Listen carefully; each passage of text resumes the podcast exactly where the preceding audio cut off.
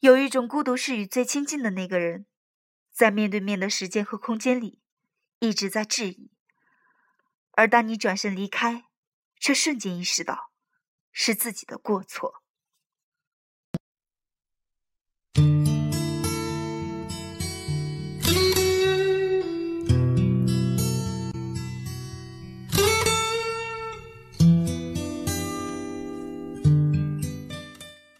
工作第一年，认识两位大哥，我才知道，一个月收入个人所得税居然可以被扣除一千五百块以上，这比我的月薪还要高。去了北京，找到一份工作，我才知道，原来真的有超过三千块的月薪工作。原来，我也能拿到六千块。后来的日子，我不停被这些事情脑震荡。只能在心里默默的惊叹：为什么其他人都宠辱不惊，而我却痛哭流涕，感动到不能自拔？我和朋友小心翼翼的分享，一些人觉得我矫情得瑟，另外一些人觉得我是个怪胎。他们问：“你被什么人养大的呀？”你说一个人的美丽是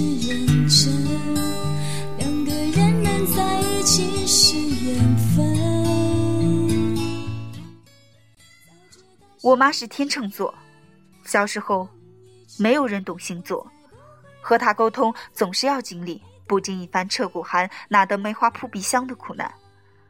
我说的任何事情，只要和她预想的不一样，她就选择拒绝。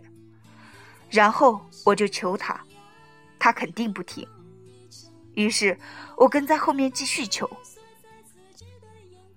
大概五到十分钟后，他抹不开面子，就会满足我的要求，但是会打百分之十五到百分之二十的折扣。所以每次我都会提高百分之二十作为谈判条件，最终解决问题。我问他要十块钱的零花钱，他同意之后，只会给我八块钱。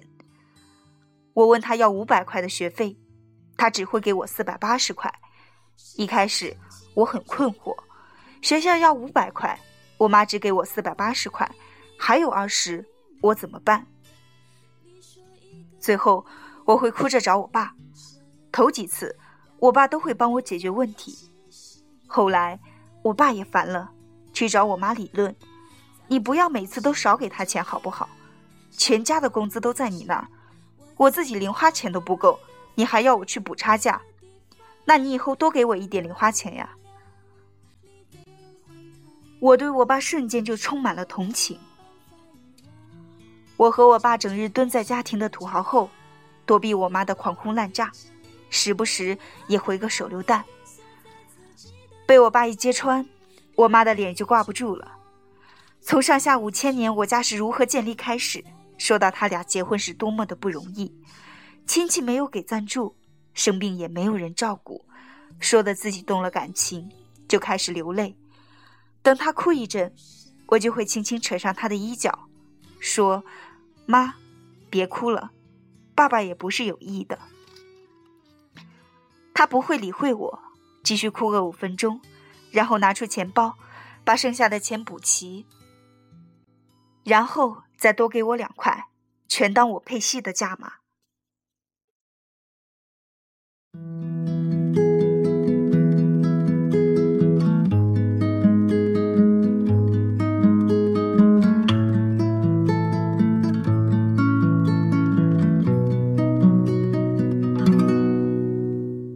小学的时候，我很爱看《七龙珠》《圣斗士》，一套五本，一共九块五，周一到货。我跟我妈提了几次，她也不接茬，我就只能跟在同学后面，和他们混成好哥们儿，然后才能轮流看。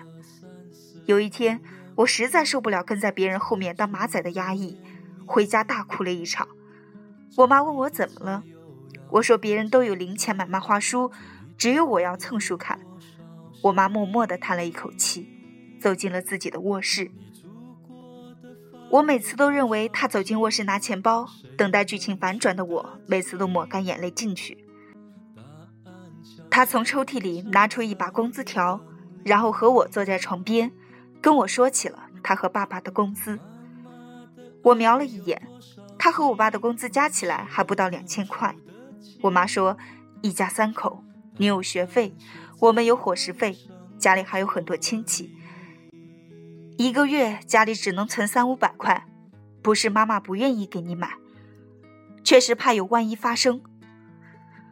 我突然就不想要漫画书了，我觉得我妈都给我摊牌了，拿出那么私密的工资单，就当我把大人看待，我不能做幼稚的事儿。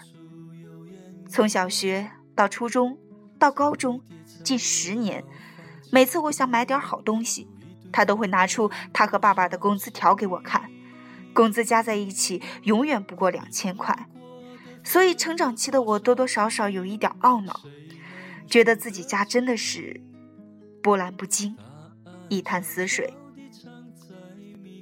以我那时的智商，压根儿没有想到，我妈给我展示的工资条永远是他们九十年代的工资条，一月到十二月反复使用。而如今想想，吐血都来不及了。我是一个不关心国家经济的人，不知道国家 GDP 的增长，工资也要增长。因为我不知道事情还有很多，所以我妈给我穿过我小姨的衣服，节约钱呗。她也不管是不是镶着金线或者蕾丝边，有没有人会嘲笑我，搞得我至今都有点娘娘腔的。我爸妈都在医院上班，下班没有点儿，我妈就说：“如果你回来进不去家门，困了就在门口睡一会儿。”我真的就坐在泥地上，靠着门没心没肺的睡觉。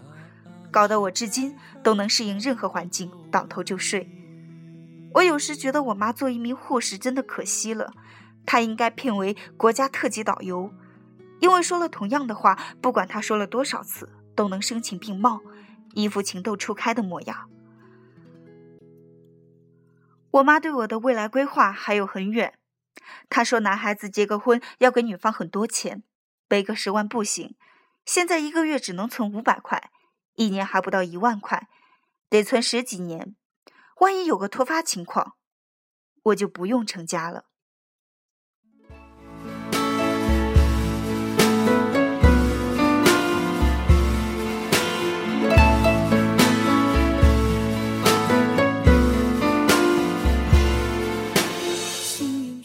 他真的把我当废物了。事实证明，把我当废物可能也是对的。从小学起，我的成绩就一路折戟沉沙，毫无意外。读初中时交了小几千的建校费，读高中时又交了大几千的建校费，考大学时因为分数不够进入补录档，还要交好几万的额外费用。我在家里多浪费一滴水，我妈就要开口骂人。开了空调出房间一分钟，他就要把空调关上了。客厅的灯几乎不开。只放个小台灯在茶几上，想着想着，我自尊心就全无，枉为人子。我对自己的未来也完全绝望。我妈问：“你真的想读师范大学吗？”我点点头。我妈让我跟着她去了银行，柜台上，我妈从包里拿出好几个存折，把钱都取了出来，然后把挎包贴身带着，领着我坐上火车。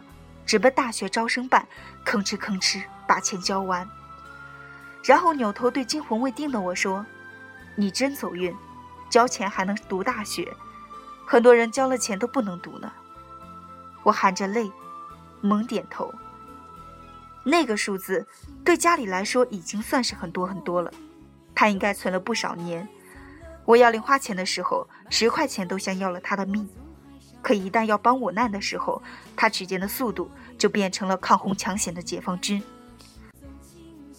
后来我在北京找到一份工作，跟他炫耀工资居然有六千块，他掐指一算，给我下了一个命令，请每个月给我和你爸寄回四千块回来。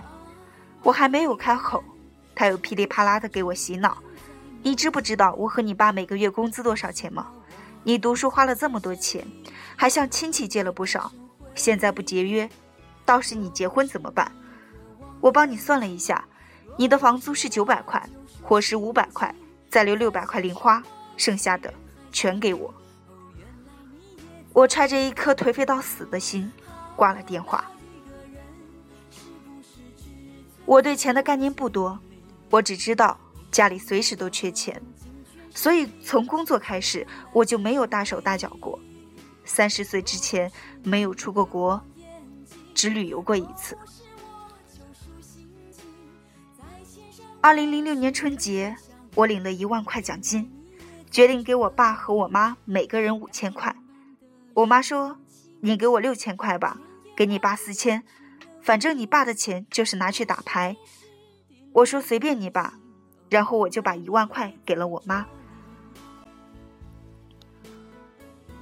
然后我妈转身就给了我爸三千，自己留了七千。我觉得我妈这辈子这么喜欢与钱互动，上辈子该多有和钱过不去。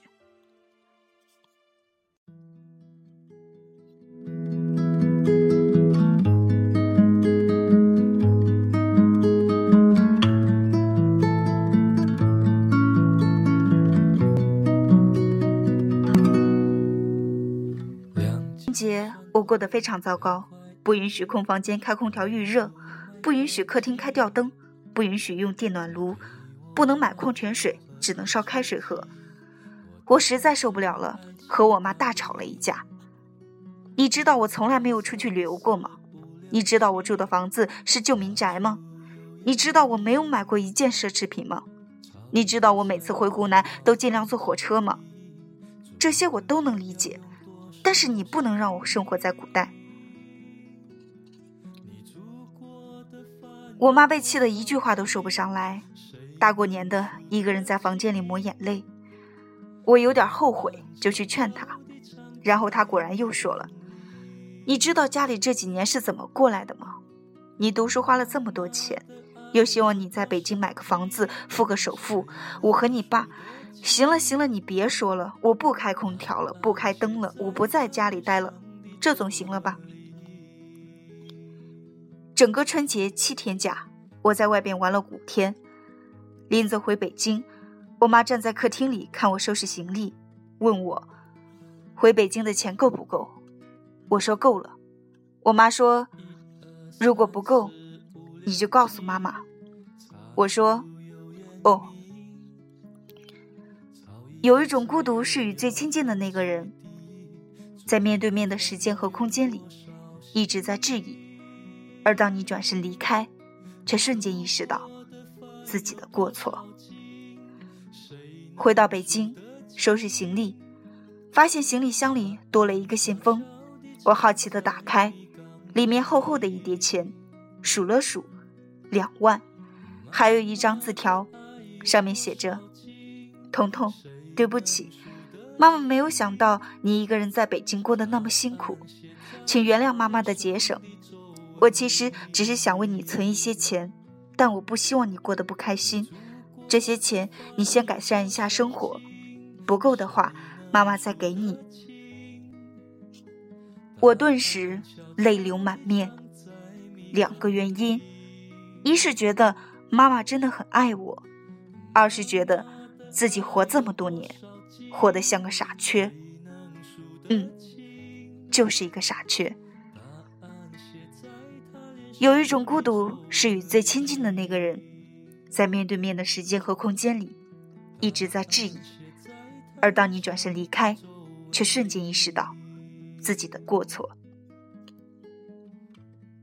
今天和大家分享的是妈妈的钱都花在哪儿了。